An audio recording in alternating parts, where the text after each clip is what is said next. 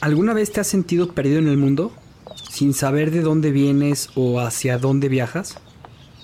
Si es así, seguramente has sentido el mareo de la posmodernidad. Una época confusa en que los valores y tradiciones del pasado se desintegran. Y se reconstruyen para llevarnos hacia un mundo desconocido. Yo soy Juan Pablo Lorriaga. Yo soy Javier Leuchter. En este podcast hablaremos de las preguntas que te haces todos los días. Acerca del mundo, la historia, las relaciones y sobre ti mismo. Esto es Náufragos. Una guía para el navegante postmoderno.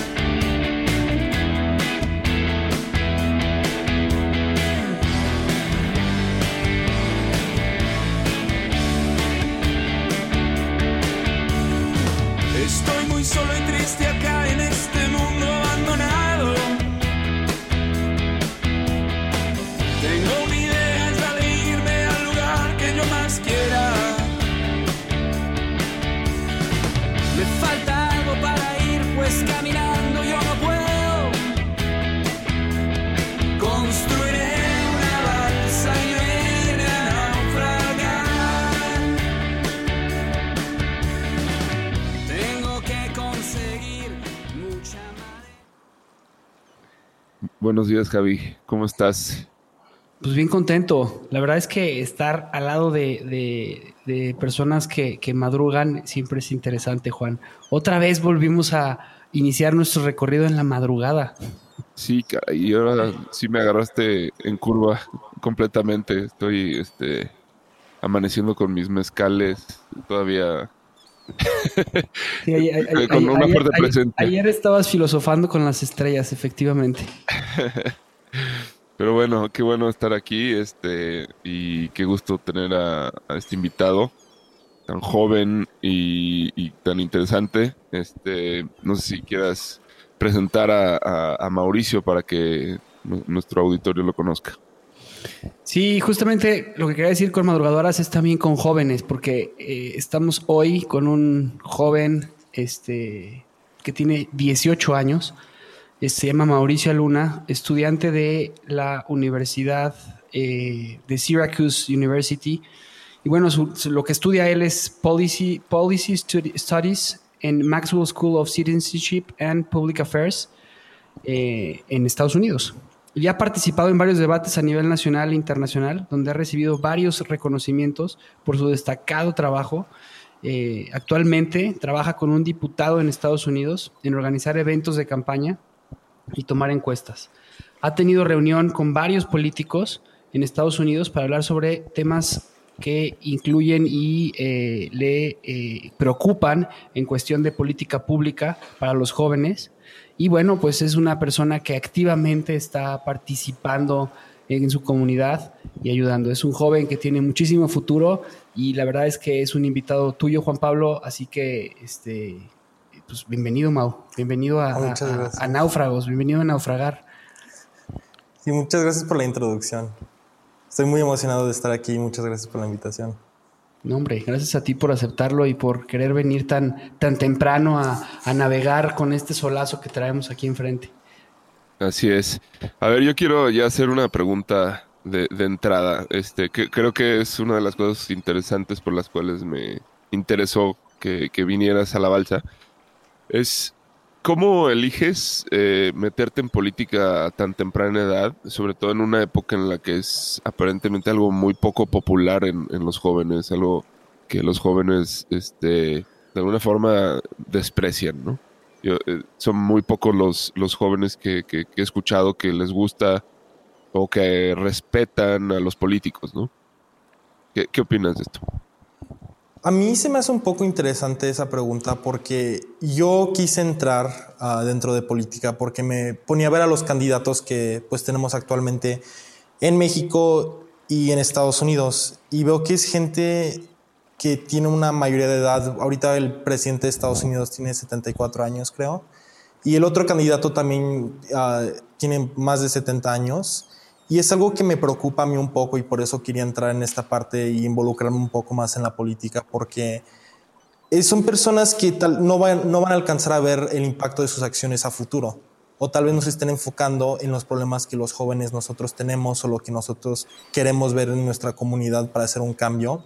Y por eso a mí me interesa mucho, porque no hay tantos representantes dentro de la política que tengan una edad pues joven, ¿no? Y por eso me interesa a mí mucho entrar y por eso me interesa a mí mucho participar, porque pues una representación joven es lo que más me importa a mí. No, pues es que eh, a mí me parece espectacular lo que estás diciendo. Eh, hay, hay, un discurso del de expresidente de Estados Unidos, Barack Obama, cuando se despide, que a mí me, me, me movió mucho en su momento porque eh, apela y hace una alusión a, a, por qué Estados Unidos es el país que es, ¿no? Y me recuerda mucho a, la, introducción de, de, un, de, un, programa de televisión este, creado por HBO y por, por Aaron Sorkin que se llama The Newsroom. Y justamente empieza el programa de televisión entrevistando a, a una de las grandes figuras este, eh, de noticieros de Estados Unidos y le pregunta a una, una chavita, una, una, joven de la de Mauricio, de una universidad, y le pregunta, oye, ¿por qué Estados Unidos es, es, es tan grande? Y le dice, no, Estados Unidos no es grande y no es libre. ¿no? Y entonces empieza a dar una serie de datos y al final del discurso dice, este, pero podríamos volver a hacerlo, ¿no? Yo creo que eso es lo que al final de cuentas se ha tratado de estar haciendo en, Estados Unidos y es lo que se eh, apela, por ejemplo, este, este, este discurso de Obama que me gustaría leérselos rapidísimo. Dice, eh, aquí es donde aprendí que el cambio solo ocurre cuando la gente se involucra, se compromete y se une para exigirlo. Justamente lo que dice Mauricio. Es la convicción de que todos somos creados iguales, dotados por nuestro creador de ciertos derechos inalienables, entre ellos la vida, la libertad y la búsqueda de la felicidad. Es la insistencia en que estos derechos, aunque son evidentes, nunca se han aplicado de forma automática, que nosotros, el pueblo, mediante el instrumento de nuestra democracia, podemos formar una unión más perfecta. Y este es el gran don de nuestros fundadores nos dieron, la libertad. Entonces, esta parte que, que, menciona eh, Mao, de involucrarse tan joven para poder dejar una huella, es lo que hace grande a un país. Y pues por eso te felicito. Ah, muchas gracias. Sí, yo creo que estamos viviendo pues una crisis de, de, esto, de participación de los jóvenes. Ya lo decíamos en nuestro otro episodio de, de política, este, que pues es una de las realidades a las que nos enfrentamos actualmente, que es el, el desencanto con la vida pública de par, por parte de pues la comunidad. Este, entonces, ¿qué, qué, qué importancia tú encuentras en esto, Mau? Pues a mí lo que acaba también de comentar se me hace muy importante la participación en sí porque creo que como mencionó en el, discurso que dio Obama en sus últimos momentos, es muy importante tomar en mente lo que la fundación del país uh, tenía para buscar este sentido de libertad, porque se necesita la, es muy importante que la gente participe dentro de la comunidad para poder obtener esto. Y se me hace muy interesante lo que comentaste sobre el discurso de Obama, y creo que lo veo como algo demasiado importante que se necesita hacer, tener que empujar a la, tener que empujar como un sentido de comunidad para lograr las metas que un país quiere.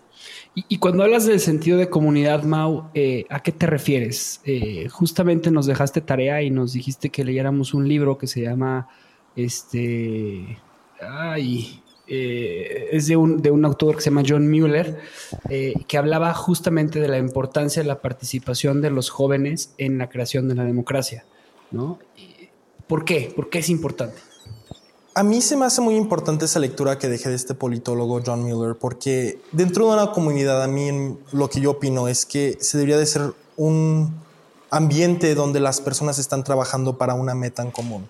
O sea, que tengan una meta que quieran lograr y a través de una comunidad estando juntos van a poder lograr estas metas. Y lo que dice este es un profesor y, y es profesor de ciencias políticas en una universidad muy buena, ya John Mueller en la lectura que dejé.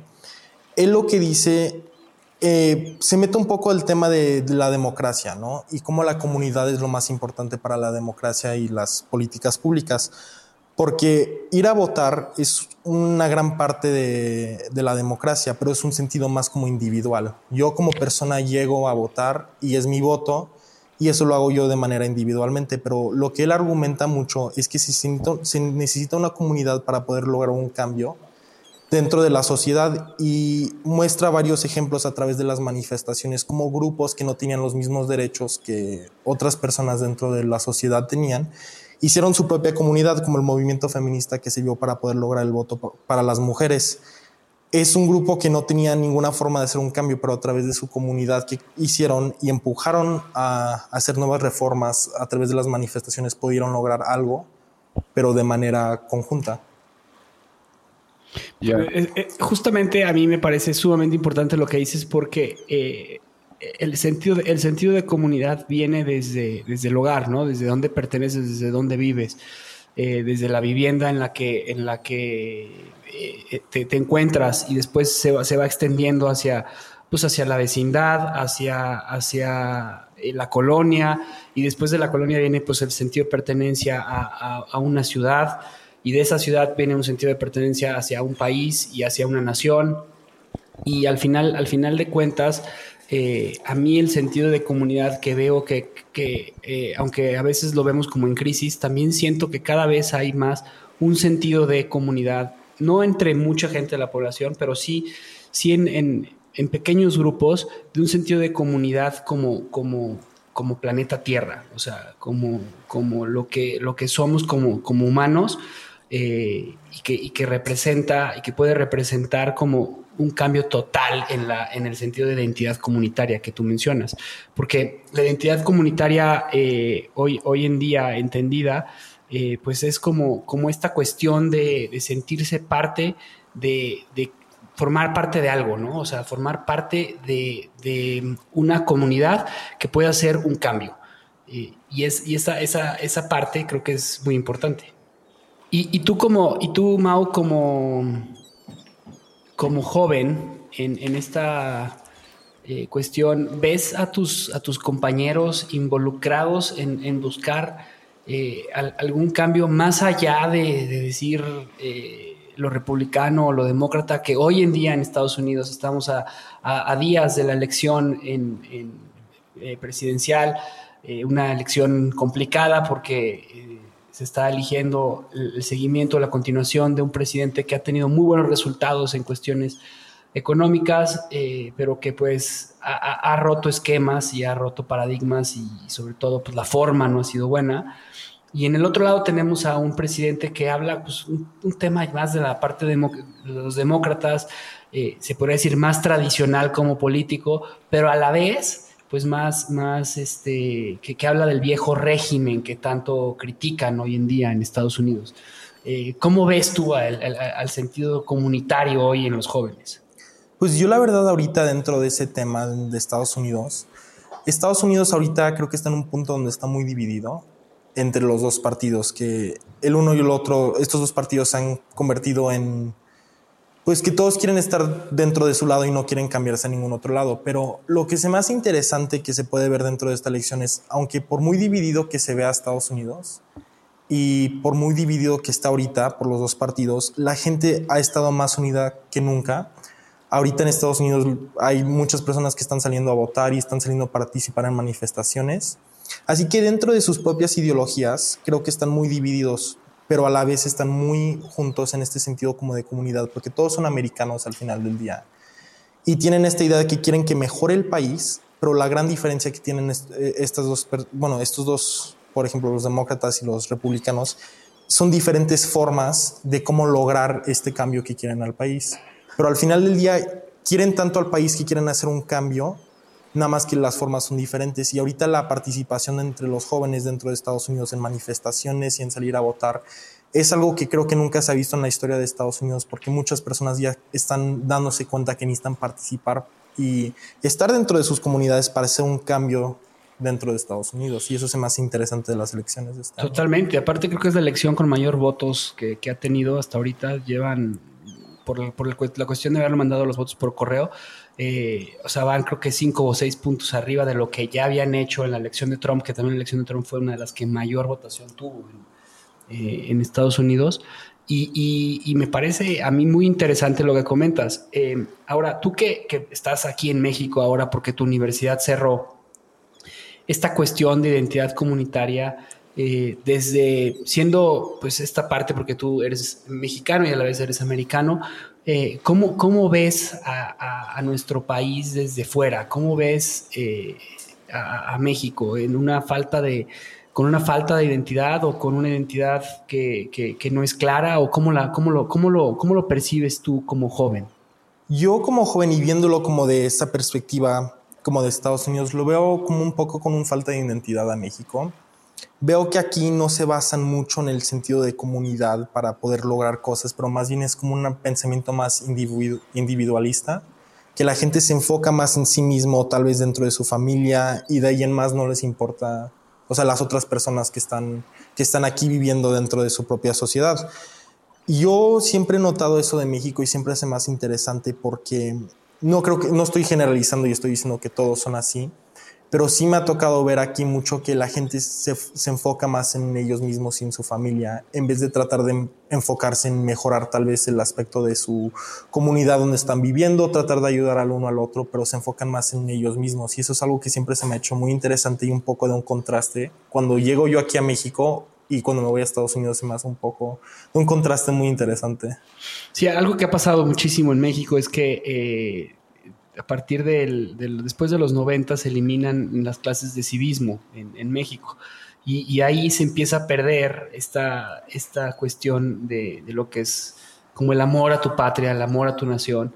Y, algo que, sucede, que me, parece muy interesante que tú dices, es que efectivamente cuando los mexicanos eh, eh, vamos hacia el extranjero, eh, nos unimos, siempre estamos hablando de lo maravilloso que es nuestro país y eh, nos convertimos en, familias y, se, ven por, por, esta comunidad eh, de hispanos que, para apoyarse y ayudarse, porque pasa mucho en Estados Unidos, es lo que yo he estado eh, escuchando, sobre todo con gente que se va pues de braceros o se van a trabajar de, indocumentados a México y regresan después de haber hecho su dinerito y llegan aquí y ahora son taxistas y tienen ya pues, un, número de taxis o, tienen este, una empresa de, limpieza que le hicieron en Estados Unidos y, ahorraron para tener algo aquí en México y te cuentan ese, ese sentido de comunidad hispana en, en Estados Unidos por conseguir y buscar el famoso sueño americano, ¿no?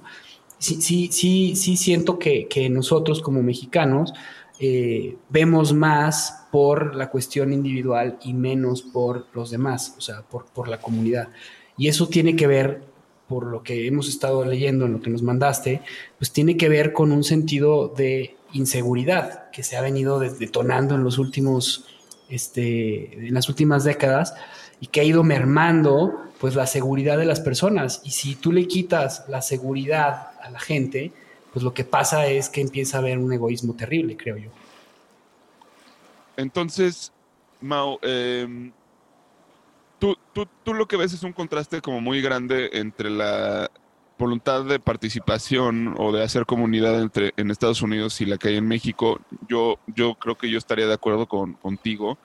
Me parece, yo una de las cosas que veo es que el, los motivos para hacer comunidad en México tienen, parten como del odio, parten como de, de la, el rechazo al otro, mucho más que la afinidad, ¿no? No sé si esto sea como eh, algo que tú ves o, estarías de acuerdo con eso. Sí, la verdad yo estoy de acuerdo con lo que acabas de mencionar porque sí es un contraste muy fuerte y también con lo que, acaba de acaban de mencionar. Aquí yo siempre he sentido lo que estaba, que, se un poco como del odio también hasta cierto punto sobre la envidia dentro de aquí de México, pero es, hace impresionante cuando llego yo a Estados Unidos, lo que acaba de mencionar Javier también de que cuando se van a Estados Unidos hay como un sentido de comunidad o de familia más fuerte dentro de la propia comunidad como de latinos, ¿no? Y es algo que siempre he notado yo y siempre se me, se me ha hecho fascinante dentro de, de, de México, que es completamente diferente, porque pienso que siguen siendo las mismas personas cuando gente de México se va hacia Estados Unidos, siguen siendo igual, nada más que no sé bien por qué, pero por algún motivo como que se fortalece más ese sentido de ser latino allá y querer echarse la mano el uno al otro a comparación de aquí en México, que es más como individualista y que no se quieren como que ayudar tanto como se ayudan allá. ¿Cómo, cómo ves esta ayuda? O sea, ¿cómo se vive esa ayuda eh, comunitaria? A mí me, como que me interesó mucho todo este tema de que mencionas como del movimiento feminista, este, pues también el, el movimiento de, de, mm, negro, digamos, eh, que, que, pues sucedió en su momento con Martin Luther King y actualmente pues hay, hay nuevas este, muestras como de, de esta de, de, esta puja comunitaria este, con Black Lives Matter o, o, este tipo de cuestiones.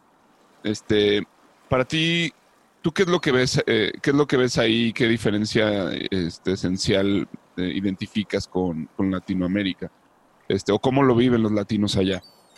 Ahí siento que hay como el más empujo para participar dentro de estos temas sociales, como lo que acabas de mencionar de Black Lives Matter, es un tema muy interesante, porque se está haciendo como que su propia comunidad de esto, de una problemática social que se ve en Estados Unidos.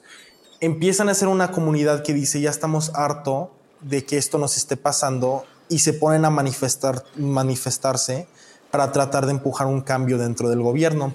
Y es algo que en México y en Latinoamérica en sí no veo tanto. De hecho, me encanta pues como hacer la broma de que los americanos siempre para, para cualquier cosita hacen una protesta, una manifestación. Y eso creo que es como la fuerza de su comunidad, de que si alguien se para y dice, oye, no estoy de acuerdo con esto, varias personas van a llegar y que también no estén de acuerdo y se van a reunir para poder llegar a manifestarse. Algo que en sí no veo tanto aquí en México, en Latinoamérica. Y hasta cuando he participado y cuando me, cuando me fui allá, se me hace muy interesante porque hasta los mismos mexicanos dentro de mi comunidad de universidad y varios mexicanos que conozco que están allá estudiando la universidad, ellos mismos se ponen a participar en manifestaciones como la de Black Lives Matter que van a, o a Washington, D.C. o a la ciudad de Nueva York o van a cualquier de estos lados donde están las manifestaciones muy fuertes y aunque no es un tema que, pues, que vienen de aquí de México, participan porque ya se sienten parte de esta comunidad y quieren ayudar a la gente a su alrededor y es algo que siempre se me ha hecho muy interesante y es algo que noté mucho porque sí me invitaron a varias manifestaciones allá sobre lo de Black Lives Matter y vi que muchos compañeros mexicanos estaban pues participando en esto tengo una pregunta este, que va sobre esta línea, porque a mí, eh, o sea, estoy parcialmente de acuerdo con lo que dice Maur, pero por ejemplo, a mí me, me, parece que en México y en Latinoamérica, sobre todo en Argentina, por ejemplo, en Chile, eh, pues hay, hay mucha puja por, por el tema, sobre todo feminista y, la legalización del aborto y, y, estas cosas. Y ya no, no es algo de este año ni del pasado, o sea, ya, ya estamos hablando de más de 10, 15 años de, de estar ahí, este presionando frente al Congreso, este, metiendo gente en política, abogados, demás. O sea, Argentina es ejemplo en esto, ¿no? Es algo que yo veo muy activos a, digamos, a los jóvenes dentro de las universidades allá. Y, eh, sin embargo, eh, pues siguen como sin, sin, lograr gran avance. O sea, es como, es, es, no sé si es un hueso más duro de roer el gobierno en, estos países o, o que sea lo que está pasando. ¿Qué opinan? Creo que sobre el tema que mencionaste usando Argentina y a Chile como varios ejemplos sobre esto del movimiento feminista y lo de aborto, es un poco difícil, creo que en países mucho en Latinoamérica, por la corrupción que se puede ver dentro del mismo gobierno. Y también creo que algo que he notado mucho aquí es que muchas personas, aquí en México con todo esto del movimiento feminista, que siempre se me ha hecho interesante, aunque tienen muchas personas ahorita participando y manifestándose para tratar de empujar por el cambio, hay demasiadas personas que están tratando como que de descreditar a los que están manifestándose para hacer un cambio. Y en vez de estar como que ayudándose el uno al otro para poder lograr este cambio, como que hay muchas peleas internas para descreditar el movimiento o tratar de prevenir los que puedan lograr algo. Y es algo muy interesante y siempre se me ha hecho interesante aquí, especialmente con el movimiento feminista de, de ahorita que se, se, puede ver en México, que muchas personas lo están tratando de descreditar de una manera para que no puedan lograr nada, en vez de como que estar apoyando y uniéndose más.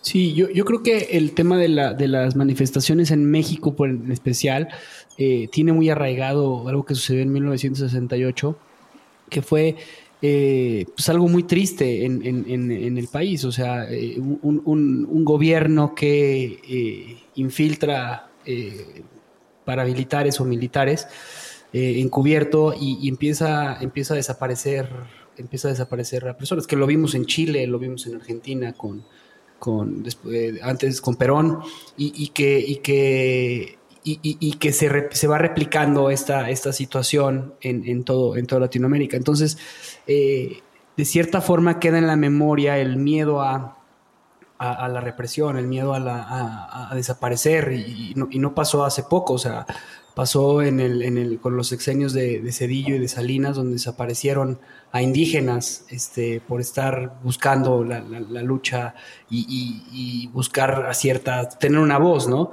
Entonces, eh, esta, esta, cuestión de la seguridad eh, que es, sumamente importante, que también en Estados Unidos está pasando, ¿no? Porque hay, hay, de cierta forma una represión por parte de la policía y empieza a haber una división entre lo que, el que te protege y, el que se manifiesta. Y entonces eh, se empieza a generar algo muy simpático. En México eh, es como esta cuestión de buscar no manifestarnos porque nos pueden agredir y entonces busquemos este, manifestaciones pacíficas, que yo estoy 100% de acuerdo con esas, y que es lo mismo que buscan en Estados Unidos, pero que se infiltra gente para desacreditar a, esta, a estas voces. Entonces ahí es en donde se pierde el sentido de comunidad.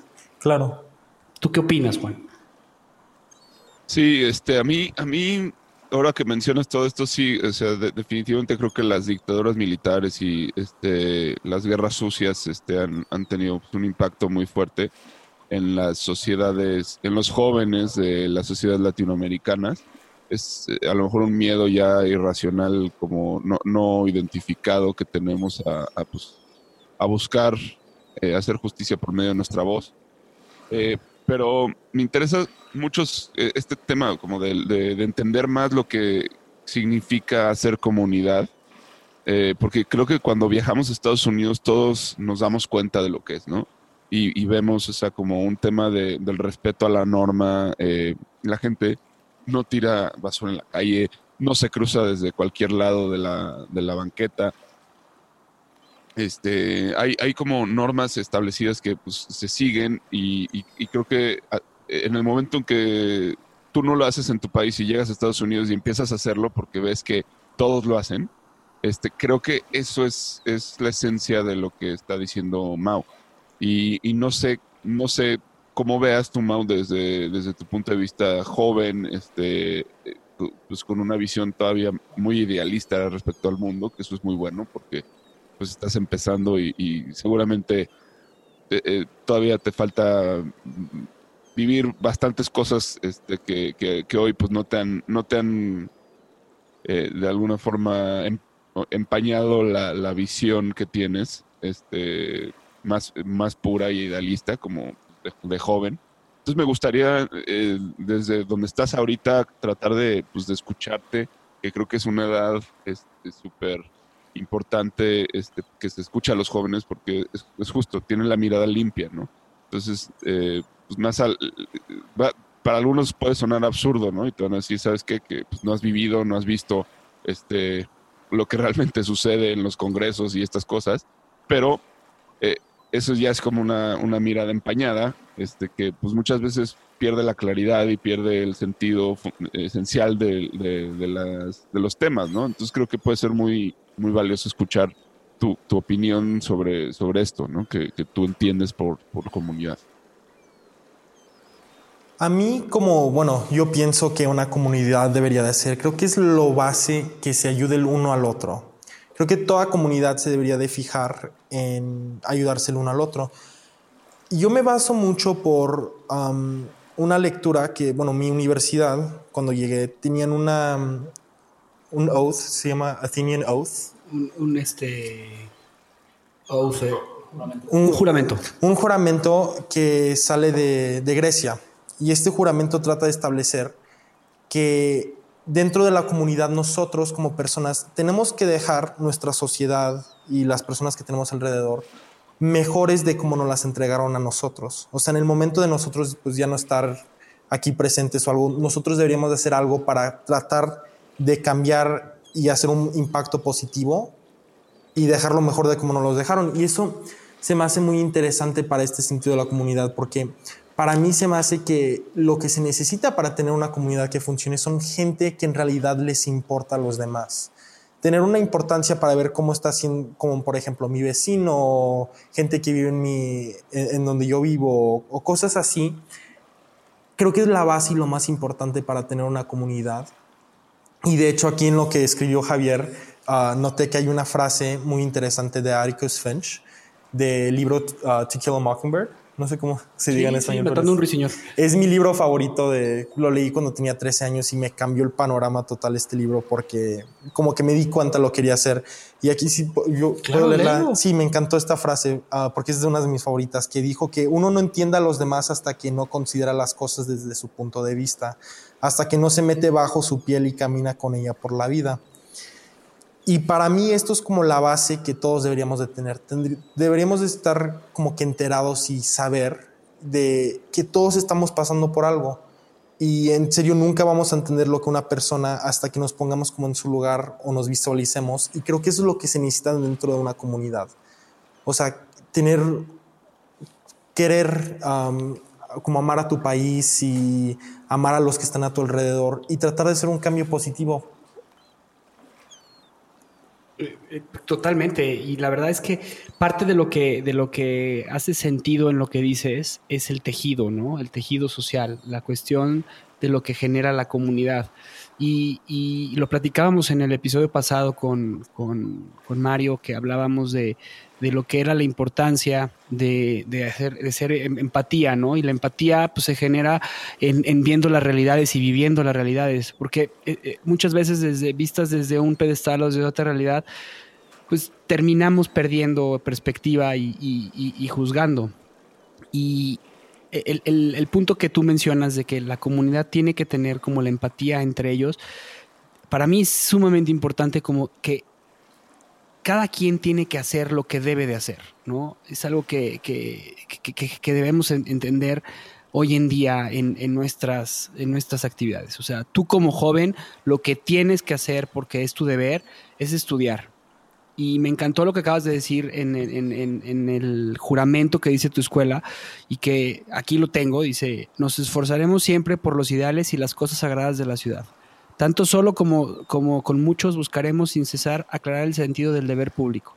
Revertiremos y obedeceremos las leyes de la ciudad, transmitiremos esta ciudad no solo ni menos, pero más grande, mejor y más hermoso de lo que se transmitió. Ese es el legado que dice de Athenian Oath en tu universidad. Y, tiene todo que ver con lo que acabas de decir. Dejemos mejor las cosas de lo que ya estaban. Y ese sentido de responsabilidad empieza desde casa. Y ese sentido de responsabilidad empieza en los jóvenes, en el momento de involucrarse en su comunidad, de, tener una intención, de buscar querer cambiar las cosas.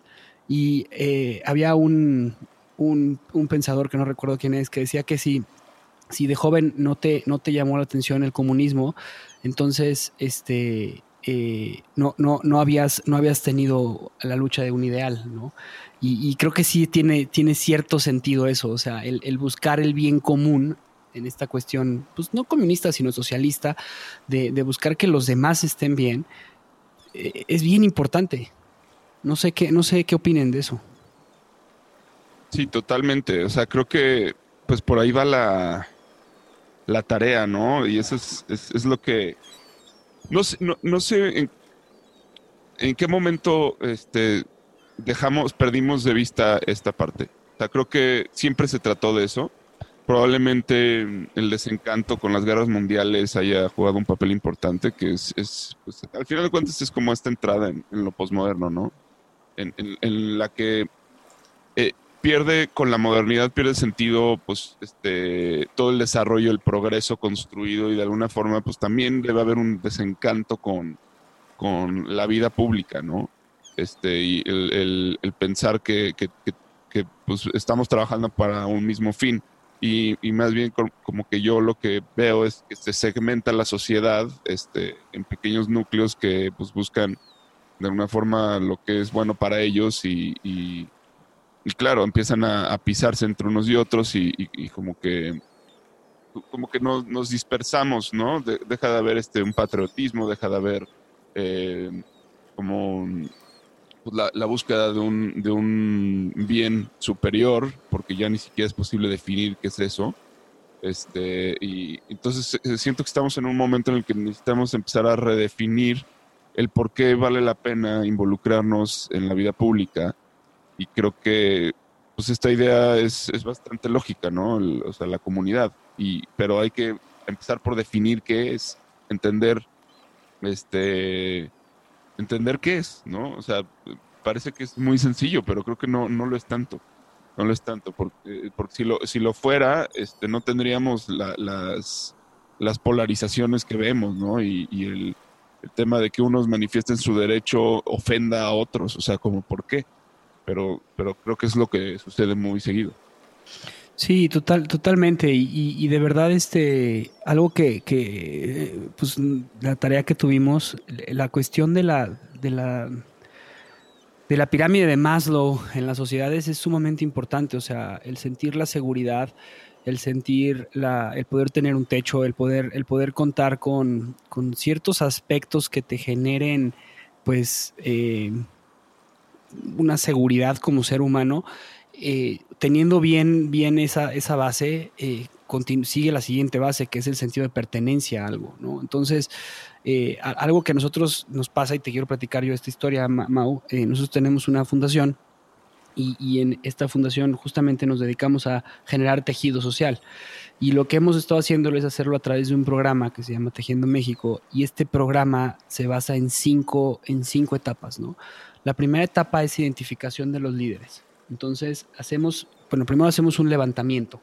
Un levantamiento en el que hacemos preguntas y buscamos saber qué es lo que la gente le duele, qué es lo que la gente eh, le, le gustaría llegar a ser, lo que le duele y lo que le gustaría llegar a ser. Segundo punto es identificamos líderes. Y en estas comunidades, pues identificamos que muchas veces creemos que líderes son los señores o los papás y terminamos dándonos cuenta que muchas veces son las mamás, las abuelitas o los hijos jóvenes, los, los, los, los, primeros, los, primogénitos que, que, que cuidan a sus hermanos en estas comunidades, pues de cierta forma marginadas. Y lo tercero que hacemos es que encontrando a los líderes y encontrando qué es lo que a la gente le gusta, te das cuenta que la gente busca eh, específicamente es tener una comunidad en donde puedan desarrollarse libremente y donde puedan aprender, donde puedan eh, eh, encontrar clases de inglés y de computación para poder ser más especializados y poder tener un mejor trabajo. Entonces, eh, el tercer punto es, una vez que sabes y determinas eso, ese diagnóstico, es invitarlos a cómo quieren ellos desarrollar su comunidad, cómo quieren hacer su comunidad, cómo quieren que se vea su comunidad. Entonces, los líderes buscan juntar a estas, a toda esta comunidad para que esa visión se empiece a, pasar y se empiece a trabajar en esa visión, se empieza a construir ese centro comunitario que empieza a ser dueño. Y, a mí me, me- recuerda mucho este tema del tejido social, la, teoría de las ventanas rotas, no sé si la conozcas. La teoría de las ventanas rotas este, eh, se hizo en, en una universidad en Estados Unidos en la que eh, pusieron un coche de, eh, de muy buena, de muy buena, este, en un, en un vecindario de, de- de dinero en Estados Unidos y lo dejaron ahí durante mucho tiempo. Entonces, este, el coche no le pasó absolutamente nada. Pero al momento en el que rompieron la ventana del coche, en el mismo vecindario donde había seguridad, había tranquilidad, el coche se empezó a vandalizar. Y lo mismo sucedió en, lo pusieron en, luego después en, en- en un vecindario eh, este, pues de un nivel social mucho más bajo, el coche completito como estaba, frente a casas que tenían los, los, los vidrios, las ventanas rotas, y empezaron a vandalizar el coche. Entonces, ¿qué significa todo esto? Significa que la comunidad, cuando ve que las cosas están cuidadas por la comunidad, las protege porque son de ellos. Entonces, yo creo que el sentido más grande de comunidad tiene que empezar en la pertenencia. No sé qué opines tú. O sea, en el sentirte parte de, sentirte parte de una ciudad, sentirte parte de una comunidad, sentirte parte de, de- de- una familia. Y ese, ese sentido logra y puede lograr que la gente de verdad haga cambios. No sé, no sé si, si te hace sentido esto en, en- en- esto que has vivido y, y cómo lo ves tú con todos tus compañeros eh, allá en Estados Unidos. Sí, no, me parece fascinante y más el ejemplo que utilizaste sobre las ventanas rotas y el comentario que dijiste sobre que cuando se siente que hay una comunidad detrás como que cuidando esto, como que en sí nadie estaba haciendo nada, pero en ese momento cuando ya tienen las cosas rotas y empiezan a vandalizar. Se me hace muy interesante ese pensamiento porque creo que nosotros también con lo que estabas mencionando tiene mucha razón y también este lado como que de empático sobre tu comunidad y sobre los miembros de tu comunidad, tener la empatía hacia el uno o el otro también es una parte muy importante que va a la mano. Porque muchos podrían, en este mismo ejemplo, hasta poder ver ese carro como un carro padre, un carro como lujoso y podrían decir, no, pues, ¿para qué lo cuido? El dueño probablemente tiene para como, cuidarlo, reemplazarlo, cualquier cosa. Pero en vez cuando no le pasa nada, bueno, yo me imagino que es como de que quieren cuidar al uno al otro por la empatía que tienen, porque se preguntan, o sea, de cómo pudo lograr esta persona para tener esto y que cuidarse el uno al otro, porque es lo más importante creo que de la comunidad, este sentido de yo cuidar a la persona al lado de mí, que esa persona también como que me cuide. Y eso lo veo mucho en Estados Unidos, porque dentro de esta, bueno, yo lo considero como una burbuja de la comunidad de la universidad que tengo, porque en la ciudad donde está mi universidad, en Syracuse, um, es dentro del estado de Nueva York. Es una ciudad que la mayoría de las cosas dentro de ahí es la universidad. Es lo más conocido dentro de esta ciudad, de la universidad que, que tienen. Y lo que es más interesante es como todos dentro de esa universidad nos sentimos parte de esta universidad y nos sentimos como una familia gigante, como una comunidad de esto de que tenemos una familia gigante. Y eso es algo que no veo tanto porque aquí dentro de México nos cuidamos el uno al otro en esta universidad, en este sentido, porque hay casos donde tal vez hay áreas malas de esta ciudad, pero todos están como que cuidándose el uno al otro dentro de esta burbuja de la universidad que está. Y es algo que a mí me parece fascinante, porque hay mucha, a mí yo me sorprendí mucho dentro de la universidad, porque hay mucha empatía hacia esto de que el cuidarnos el uno al otro no importa dónde sea, porque me ha pasado que estoy allá y tengo mi playera que dice mi universidad, que dice como Syracuse University, y la gente puede llegar a hacer una conversación sobre eso y me preguntan como qué cosas de cómo te va la universidad y qué estás estudiando y cosas así. Y siempre hay como eso de que me siento parte, que, que soy parte de esto, aunque yo nací en México, yo soy de México. Y se me hace fascinante eso, porque como que entre todos nos cuidamos ahí. Y es algo que se me hace muy interesante dentro y aparte, es, como eh, en Estados Unidos realmente hay un entrenamiento para, para esto, ¿no? Que es, por ejemplo, las fraternidades. Es algo que a nosotros como mexicanos nos llama mucho la atención, yo creo. Eh, y no necesariamente en el buen sentido, o sea, lo vemos, lo vemos como algo raro, extraño, malo incluso. Este, en, más de una ocasión, o sea, como que he tocado el tema con algún mexicano y todo, y todo el mundo ve esto como algo muy sospechoso que hacen los gringos, ¿no? Que es este las fraternidades universitarias. Este, y, creo que va por, pues por, por, el tema de entrenar a hacer comunidad.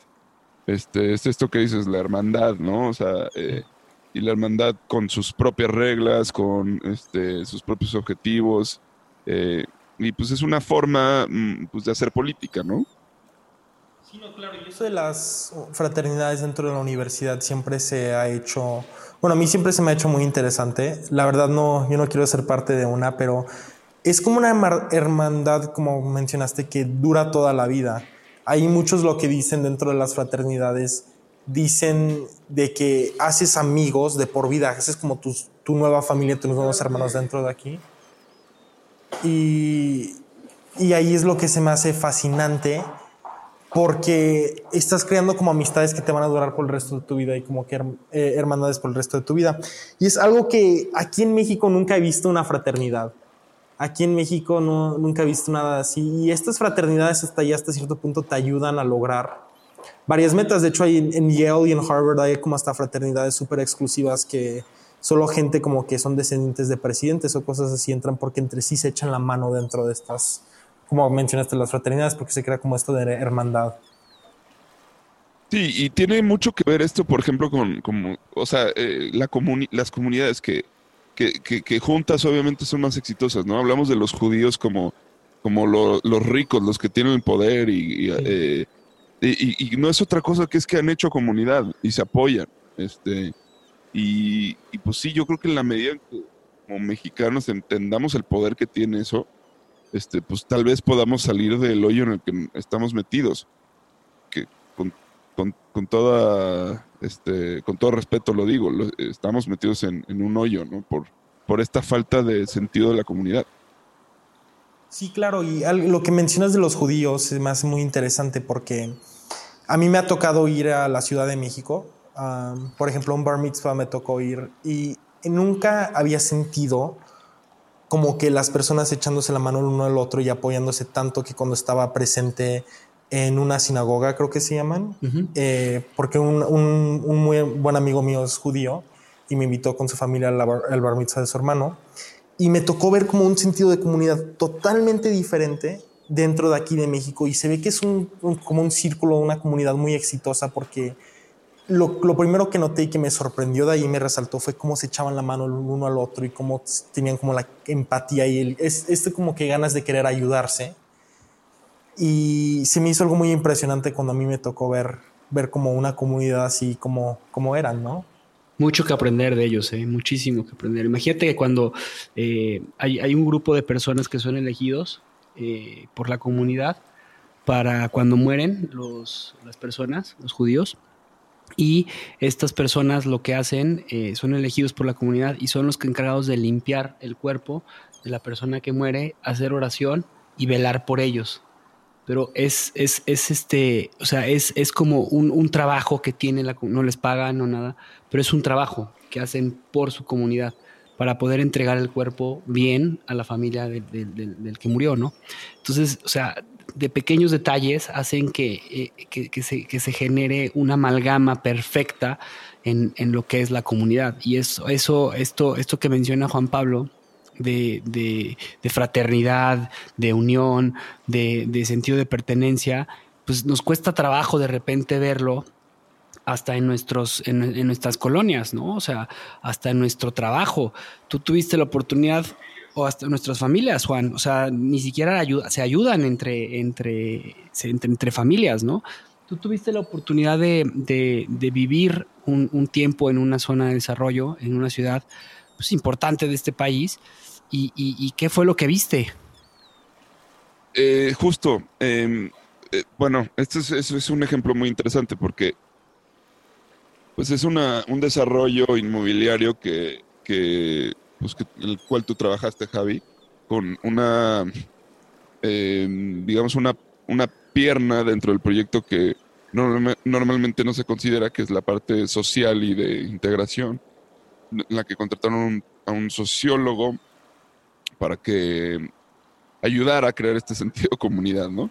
Entonces él pues implementó actividades que como el fútbol, la, la guardería, este, como el club de tareas, todas estas cosas para pues que los hijos de las señoras que tenían que ir a trabajar pues tuvieran un espacio este en el cual eh, pues integrarse y no estuvieran perdiendo el tiempo y no cayeran en, en, vicios y cosas así. El caso es que pues de alguna forma eh, se corrompió, yo pienso, eh, este, este propósito.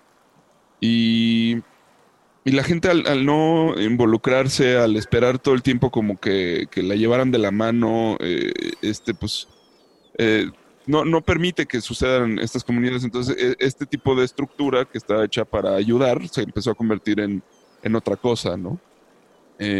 yo lo que viví principalmente es que, pues, este espacio eh, al cual llegaba gente como pues de todos los lugares, ¿no? Desde personas que habían perdido su dinero por alguna razón y venían de otro estrato y, y, aterrizaron ahí, hasta pues, migrantes que estaban llegando a la ciudad y fue lo único que consiguieron, hasta delincuentes que tomaron departamentos y se metieron y ya los habitaban.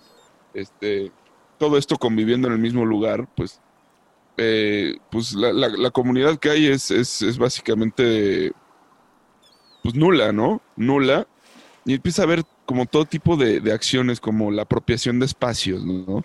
E, este tema como de, del espacio es de quien lo ocupa y, y, como que hay, em, empieza a infiltrarse pues el tema de, de, mientras no haya una, una jerarquía este, que, que haga que se cumplan las reglas, entonces cualquiera puede hacer eso, ¿no? Entonces, este, de repente ya tenías a, una persona que era el que cuidaba los coches y le tenías que pasar una lana al mes para que los cuidara, ¿no? este, o, tenías eh, jardines de áreas verdes que pues eh, un departamento pues cuidaba y, pues ponía sus plantitas y las tenía bien cuidadas así y de repente pues le ponía una barda para que ya nadie se metiera y se, se adueñaba de ese espacio, ¿no? Entonces, este, veías todo ese tipo de cosas, pero justo no, nunca, nunca, nunca veías algo que, hiciera que las cosas fueran mejorando, sino más bien todo mundo como, como su manera de participar la sentía yo muy egoísta, o sea, como muy hecha para sacar un provecho personal o nada más cuido hasta donde yo veo, pero no, no me voy a meter al área verde de enfrente porque esa ya no me pertenece, ya no la tengo yo a la vista. Este, entonces, muy poca organización o nada de organización. Es más, o sea, tenían eh, una de las cosas que tenían que hacer en el momento de, que este, este proyecto del sociólogo se entregó, eh, para pues ya que, de alguna forma los eh, departamentos tuvieran vida propia después de 10 años, pues tenían que elegir a un, a un director, ¿no? De, dentro de pues, un jefe de colonos. Y, nunca se pudo hacer porque nadie iba a las juntas. O sea, no... Eh, creo que, bueno, para mí fue un microcosmos de cómo funciona México. Y, pues la verdad es que tenemos muchísimo trabajo por hacer. Este, me, me parece que, que pues está cañón. O sea, la verdad es que está muy cañón el, hecho de que nadie quiera involucrarse, que nadie quiera hacer comunidad, que todo el mundo ve al vecino como una especie de amenaza, este, y que pues a la gente básicamente le da flojera ir a, a, un, a una junta de colonos o a, pararse a, reclamar algo porque pues eh, al final les da flojera, o sea, si no en, este, en este lugar, si no les daban así que pues, un refresco, un, algo de comer o una mochila o alguna cosa así, pues no se, no se paraba la gente, ¿no? Entonces, este, pues eh, esas siempre en las estrategias del, de los que estaban en campaña para que se acercaran a escucharlos, pues era regalar cosas, ¿no? Creo que, creo que estamos muy mal en ese sentido. Este, ojalá, ojalá podamos, este, construir una nueva forma de ver las cosas. Y creo que pues lo que es lo, eh, eh, chavos como Mau que están este pues interesados por estos temas desde muy temprana edad pueden pueden ser un, factor de cambio. Ojalá que sea así. Ojalá que este esto inspire a, uno que otro para para pues tomar cartas en el asunto no porque eh, pues los adultos no, no tenemos controlado el, el tema de, de, lo que va a pasar. Entonces necesitamos que, empiece a haber un despertar dentro de la juventud para pues, tomar cartas en el asunto. Totalmente de acuerdo. Y además aquí cerramos la pinza con lo que decía Mao, ¿no? Que eh, eh, algo que tenemos mucho los mexicanos es que cuando, cuando, cuando nos critica eh, o, nos, o, nos tocan algo que en teoría creemos que es una verdad, nos molesta. Y, y, Mao en el principio, él como mexicano, pero viviendo en extranjero, lo primero que dijo fue, es que el mexicano solo ve por sí mismo. Y, tendemos esta a creer que, no es cierto, que somos una, un país en el que vemos siempre por la familia y entonces ya al decir familia ya estamos diciendo que no, que, que no nada más vemos por nosotros y somos egoístas. Y lo que acabas de mencionar tú en tu experiencia es un claro ejemplo de lo que vivimos en este país y en cualquier estrato social.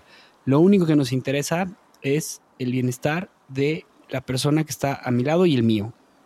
Y de forma muy egoísta. Y si me das algo a cambio. Y esa es la gran diferencia de lo que al principio Obama decía que en su discurso de despedida, que hace lo que, lo que hace un país eh, como Estados Unidos, que probablemente esté en algunas situaciones de valores y decadencia y lo que tú quieras, pero sigue siendo un país con una unidad increíble. Y esta parte es lo que deberíamos estar aprendiendo en vez de estar eh, consumiendo eh, pues, las porquerías que, que, que, estamos consumiendo, ¿no? Que es esta parte egoísta. No sé, ¿qué opinas tú, Mao? Ah, yo estoy de acuerdo con lo que acabas de decir y también lo que está diciendo Juan Pablo. Se me hace muy fascinante todo esto, pero aún así, por ejemplo, yo, y un punto que, que quería ver su, opinión sobre ustedes dos, a mí en lo personal, yo creo que la comunidad se forma a través de tragedia. Y creo que hay varios ejemplos históricos que se puede ver que después de una tragedia las comunidades empiezan a fortalecer y empezar a ayudarse el uno y el otro. un ejemplo que se me viene a la mente es, por ejemplo, el holocausto con los judíos. Después de que pasó toda esa tragedia, como que se fortalecieron de una manera más. Y creo que hasta aquí en México se ha habido varios ejemplos de cómo las tragedias han podido formar un sentido de comunidad más fuerte. Creo que el terremoto que, que se vio, creo que fue en el 2018 o... No, sí, fue en el 2018. Sí, 2018. 2018, que el terremoto que se, fue que se vio en la Ciudad de México, cómo hubo varias personas que estaban ayudando y cómo las comunidades llegaron a tratar de ayudar a todos los mexicanos que fueron afectados por una tragedia así, se me hizo algo muy fascinante y algo que me da mucha esperanza y quería ver ustedes qué opinan sobre algo así que desde la tragedia se puede ir como que formando las comunidades y fortaleciéndose todo. Yo creo que sí, o sea, tienes un punto muy, muy, este, muy válido y, que, en la mayoría de los casos es verdad, pero no sé qué pasa en México, que, que estas cosas son como esporádicas, o sea, eh, mientras suceden, este, sí hay toda la, la, buena onda y todo el mundo se, se como que se contagia, pero, pero luego como que se disipa, ¿no? O sea, en México, pues de hecho, no hemos tenido una tragedia, ha habido muchísimas, todos los años hay, hay, algo, este, o sea, es como que no sé qué necesitamos para reaccionar realmente, o no sé desde cuándo es que somos, somos de esta forma. Este, tal vez tenga que ver como con la con las microcomunidades, las muchas microcomunidades que existen dentro de México desde antes de la conquista, este, o, no, no lo sé, realmente no, no, no sé qué sea, pero es, es un punto muy cierto el que mencionas. Y, pero creo que no hemos sido capaces de, de, decir ya basta, ¿no? E, en muchos sentidos. Este, seguimos aguantando, o sea, somos, tenemos una fortaleza muy cañona para, para aceptar la mala vida. O sea, histórica, históricamente eh, hemos tenido eh, pues crisis, ¿no? Hemos sido un país lleno de crisis, hemos sido un país con terremotos, con, con algunas tragedias. Tampoco hemos tenido una guerra que nos haya unido. O sea, la revolución, eh, yo creo que históricamente fue ahí es en donde empieza todo el cambio, ¿no? La revolución, la revolución como tal que, fue una, no fue una revolución por, por un bienestar, sino una revolución pues, 100% política y, y, que fue hecha por, por los, o sea, con, con la intención, con la intención de, de, obtener un, poder y no verdaderamente de, mejorar algo.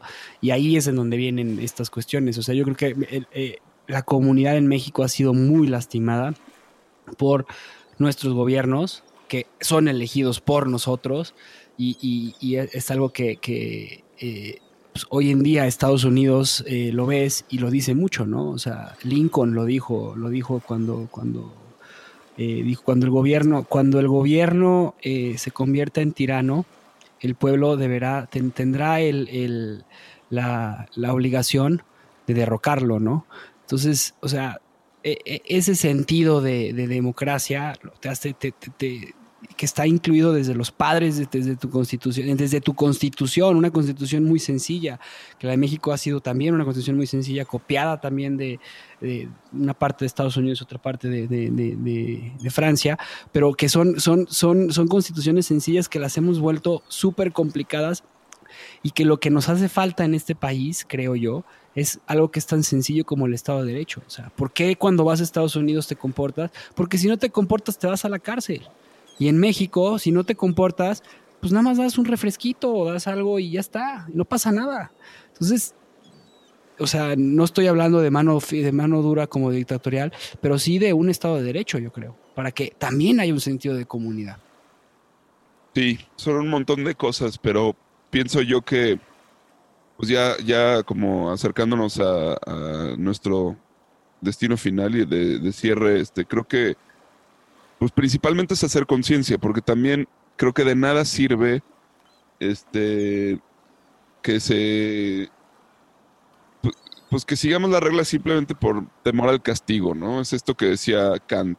con el, imperativo categórico. O sea, eh, si no actúas por convicción propia, sino por temor a la represión o al castigo, este, no, no se construye una verdadera ética, ¿no? Una verdadera moral, que es lo que al final creo que es lo que está en el corazón de, toda comunidad.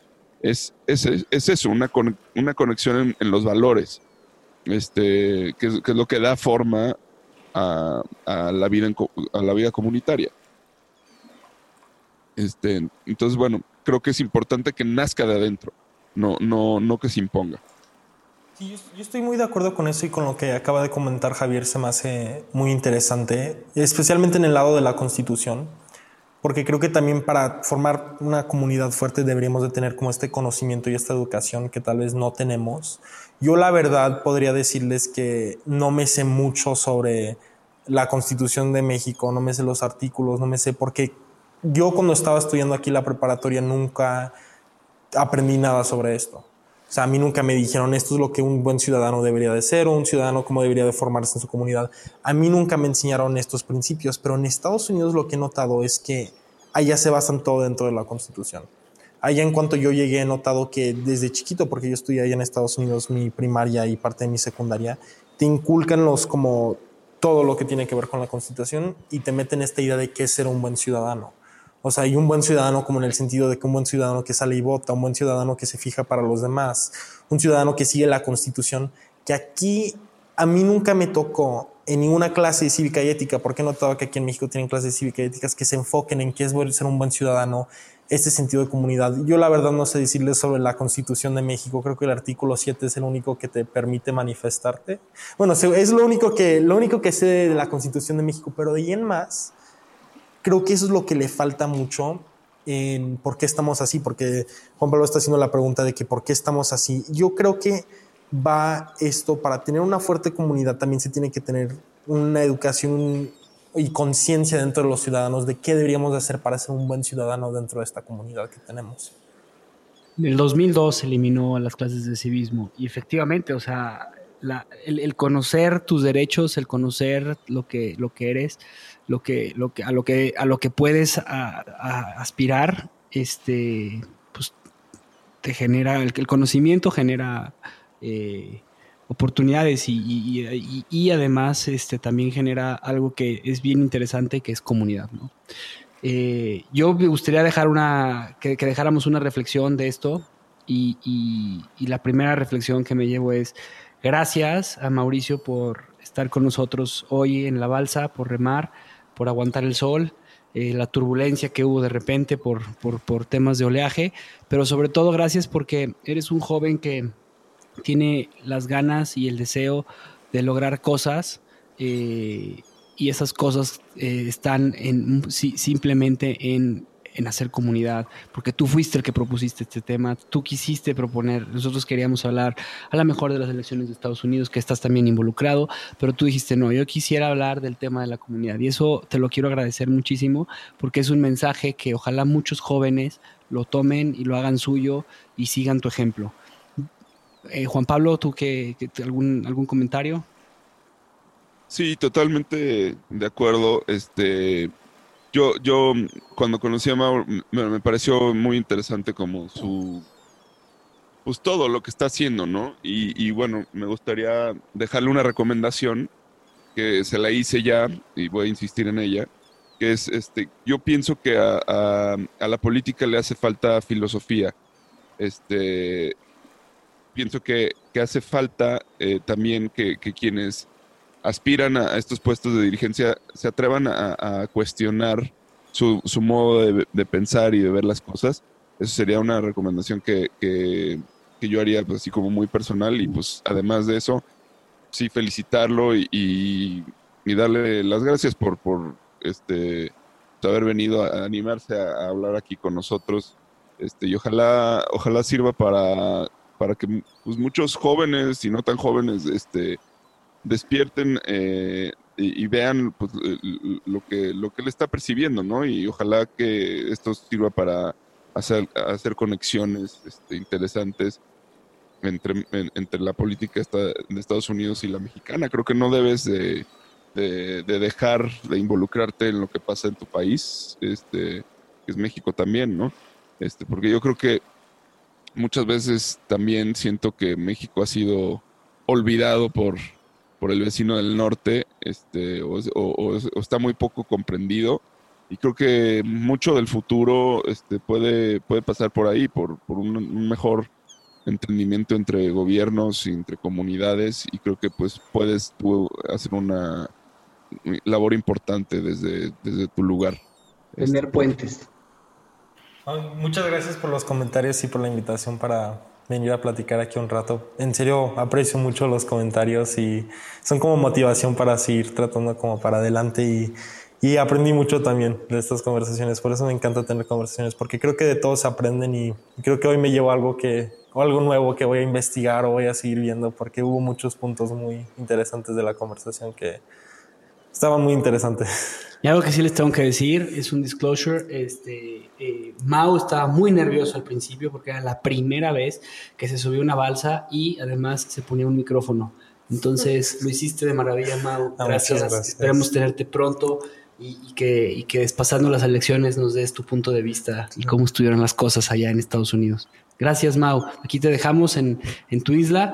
Oye, Mao, ¿y dónde te pueden encontrar? A mí me pueden encontrar en Instagram. Ahí usualmente subo muchas cosas políticas dentro de mis redes sociales. Estoy como mauricio.lunac. Y ahí subo, usualmente ahorita lo que he estado haciendo es escribir cosas y ahí pongo los links de artículos que he escrito, he escrito ensayos y cosas así. Pueden encontrar todo en Instagram. Padrísimo, muchas gracias. Tiramos ancla, Juan. Tiremos ancla, vamos a descansar. Gracias por escuchar nuestro programa. Te invitamos a seguirnos y a interactuar con nosotros en redes sociales. Tu opinión es muy importante para nosotros. Queremos saber lo que piensas sobre los temas que tocamos y sobre cómo podemos mejorar. Búscanos en Instagram, Facebook y YouTube. O en nuestro sitio web, naufragospodcast.com. Buen viaje. Nos vemos en el siguiente puerto.